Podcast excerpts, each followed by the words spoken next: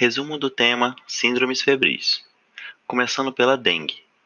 Ela tem um agente etiológico, o flavivírus, e apresenta cinco sorotipos, a DEM 1 a 5, sendo que a DEM 5 ela não existe no Brasil. A imunidade da doença ela é específica por sorotipo, então basicamente dá para pegar a doença cinco vezes. E lembrando que a infecção sequencial ela vai elevar o risco de formas graves, então, quanto mais vezes pegarmos a doença, maior será o risco de apresentarmos uma forma mais grave. Quanto à sua clínica, basicamente vamos encontrar um paciente com febre e mialgia, sendo que nós definimos um caso suspeito quando o paciente apresentar febre até 7 dias, mais pelo menos dois critérios clínicos, sendo os dois critérios clínicos principais a mialgia intensa e a dor retroorbitária.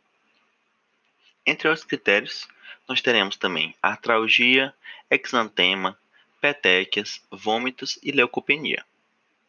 A dengue ela pode apresentar sinais de alarme que vão nos ajudar na conduta desse paciente, sendo esses sinais divididos em três grupos: extravasamento plasmático, disfunção orgânica leve e plaquetopenia. Em relação ao extravasamento plasmático, é basicamente uma hipovolemia. Então, esse paciente ele apresentará um aumento no hematócrito, uma lipotímia, uma hipotensão postural e o extravasamento plasmático para as gravidades, como ascite, derrame pleural ou derrame pericárdico. Quanto à disfunção orgânica leve, esse paciente pode apresentar dor abdominal contínua e apalpação, vômitos persistentes, hepatomegalia acima de 2 cm, letargia ou irritabilidade. Quanto à plaquetopenia, aqui teremos sangramento de mucosa, basicamente epistaxe ou gengivorragia. Nós podemos classificar a dengue também como dengue grave, quando esse paciente apresentar sinais de gravidade, que são basicamente exacerbações dos sinais de alarme. Ou seja, teremos um extravasamento plasmático grave agora, com choque hipovolêmico, uma disfunção orgânica grave e um sangramento grave que ameaça a vida. Quanto ao extravasamento, é basicamente aqueles sinais de choque hipovolêmico, como pressão abaixo, sistólica abaixo de 90 e diastólica abaixo de 60, com pulso filiforme, fino e rápido, tempo de enchimento capilar acima de 2 segundos e extremidades frias. Já a disfunção orgânica grave, nós encontraremos encefalite, miocardite ou hepatite. E o sangramento grave, encontraremos hemorragia no trato digestivo ou no sistema nervoso central. Quanto ao diagnóstico da dengue, faremos a partir com exames quanto à sua evolução clínica. Se for abaixo de 5 dias, ainda estará no período de viremia, então podemos utilizar do isolamento viral ou do antígeno S1, ANI-S1. Já a partir de 5 dias, nós podemos, já terá no período de soroconversão, então podemos se utilizar da sorologia, ELISA IgM. Todos os pacientes com um quadro suspeito, nós temos que fazer a prova do laço, porque ela vai avaliar a fragilidade capilar do doente, ou seja, o risco de travasamento plasmático. Se ela for positiva, esse paciente apresentará um risco maior para agravar com complicações. Ela será positiva quando, nas crianças, apresentar a partir de 10 petequias e nos adultos a partir de 20 petequias. Já quanto à conduta do paciente, é basicamente suporte sintomático faremos analgésico de pirona ou paracetamol e lembrando que não podemos utilizar Diane e AS, os antiplaquetários. Faremos hidratação para esse paciente. Quanto à hidratação, dividiremos o paciente em quatro grupos: grupo A, B, C e D. Sendo o grupo A aquele paciente com clínica leve. Já o grupo B vai ser um paciente já com fragilidade capilar, ou seja, ele vai apresentar petequias e também pacientes com comorbidades ou pior prognóstico, provavelmente aqueles pacientes sem teto, pacientes gestantes. Já o grupo C, o paciente apresentará um sinal de alarme e grupo D, sinais de gravidade. Isso indicará para a gente quanto o local de tratamento e a forma do tratamento. O grupo A, aquele paciente somente com clínica leve, será um acompanhamento ambulatorial, faremos para ele uma hidratação via oral, 60 ml por quilo dia, em até, 20, até 48 horas desse paciente estando afebril. Ou seja, faremos para ele esse volume total até 48 horas depois de ele estar afebril. Como é que faremos esse líquido para ele, que é muito líquido? Faremos dois terços de líquido à vontade suco, água, do jeito que ele quiser, e um terço de solução salina, ou seja, soro de reidratação oral. E falaremos para esse paciente quantos sinais de alarme. Se eles apresentarem, tem que retornar para mais exames. Já o paciente do grupo B, aquele que apresenta petequias ou comorbidades, esse paciente tem que estar em observação e pediremos para ele um hemograma. E faremos a mesma hidratação do grupo A. Se, esse, se o hemograma for normal, nós passamos esse paciente para o grupo A e mandamos ele para casa. Já que se o hematócrito for elevado, nós passamos ele para um paciente grupo C e internamos na enfermaria. Ao internar esse paciente, faremos uma hidratação venosa, 20 ml quilo, em duas horas, até três vezes, esperando ver se esse paciente melhora clinicamente. Se esse paciente melhora clinicamente, nós podemos utilizar de 25 ml quilo em 6 horas. E se ele não melhorar, nós passamos ele para o grupo D, que é um paciente grave. Faremos internação nele na UTI, uma hidratação venosa também de 20 ml quilo, só que agora em 20 minutos, em até três vezes. Se esse paciente melhorar, nós passamos ele para o grupo C e faremos toda aquela conduta do grupo C. Se não melhorar, nós podemos usar como medida salvadora a noradrenalina ou albumina. Chikungunya. Seu agente etiológico é um alfa-vírus e sua clínica é basicamente uma febre mais artralgia. Classificamos a chikungunya quanto suas fases clínicas entre aguda, de 3 a 10 dias de evolução, subaguda até 3 meses e crônica, acima de 3 meses de evolução. A clínica da fase aguda é basicamente a febre mais uma poliartrite simétrica distal. Faremos o diagnóstico na primeira semana de evolução clínica com sorologia e PCR, e a conduta é basicamente analgesia e repouso articular. Já a fase subaguda é quando a fase aguda já passou, então os sintomas já passaram, e aqui terá um retorno dos sintomas articulares. Aqui faremos uma associação com AINES e corticoide. Já a fase crônica, acima de 3 meses, o paciente apresentará basicamente já deformidades articulares. Aqui nós precisamos acrescentar hidroxicloroquina, metotrexato e vamos mobilizar a articulação. Faremos fisioterapia nessa articulação.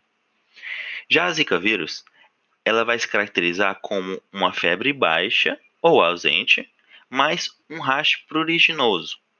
Também teremos uma conjuntivite não purulenta, e ela está muito associada à síndrome de Guillain-Barré. Febre amarela. Temos como agente etiológico o flavivírus.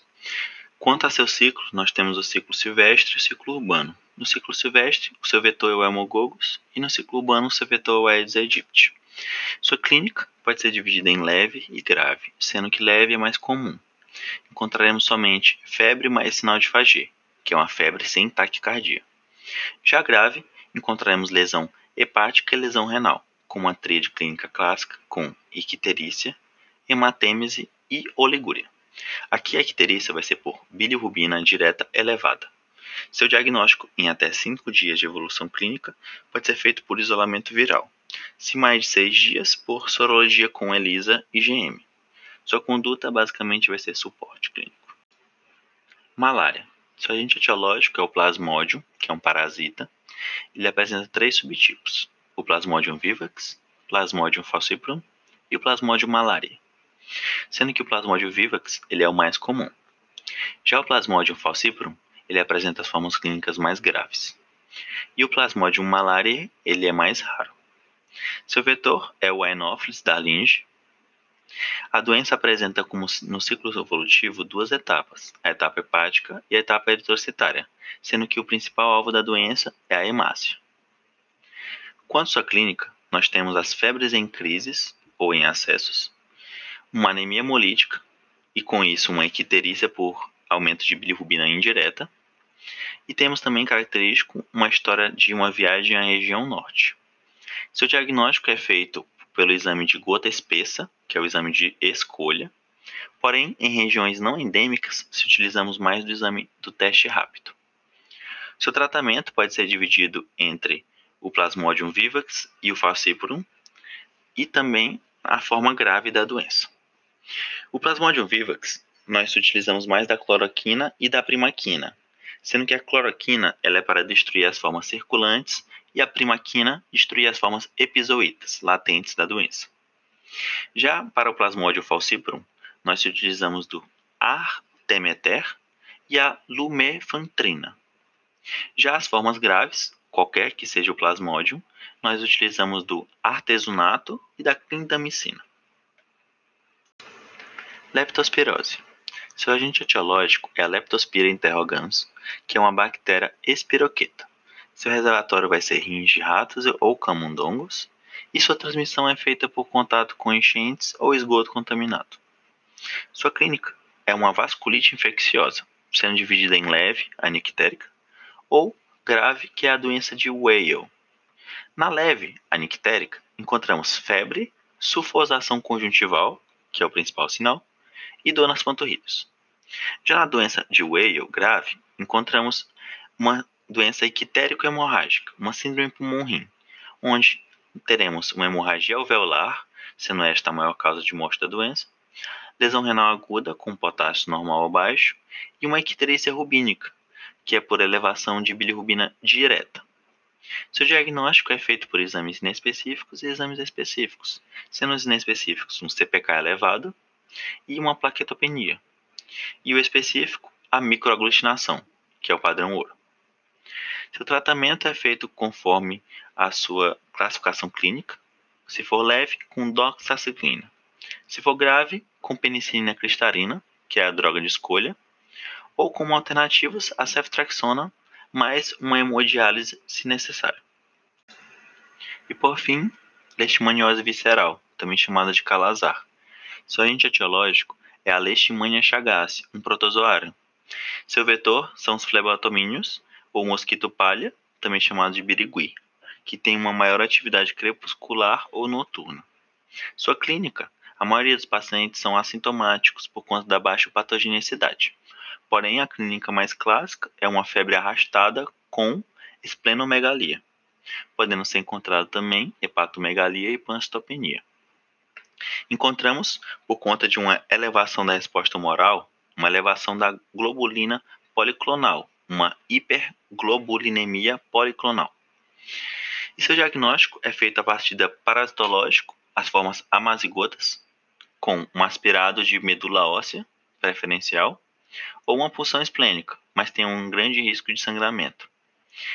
Através de sorológico, com imunofluorescência indireta, que é preferencial, mas também pode ser utilizado o teste rápido ou antígeno RK39, e a famosa reação de Montenegro, que avalia imunidade celular. Se for negativo, tem baixa resposta celular, o paciente tem a doença. Negativo. Se for positivo ao transporte celular, o paciente está se recuperando após o tratamento. Já o seu tratamento é com glucantime e anfotericina B, sendo glucantime a droga de escolha. Obrigado pela audiência e até a próxima.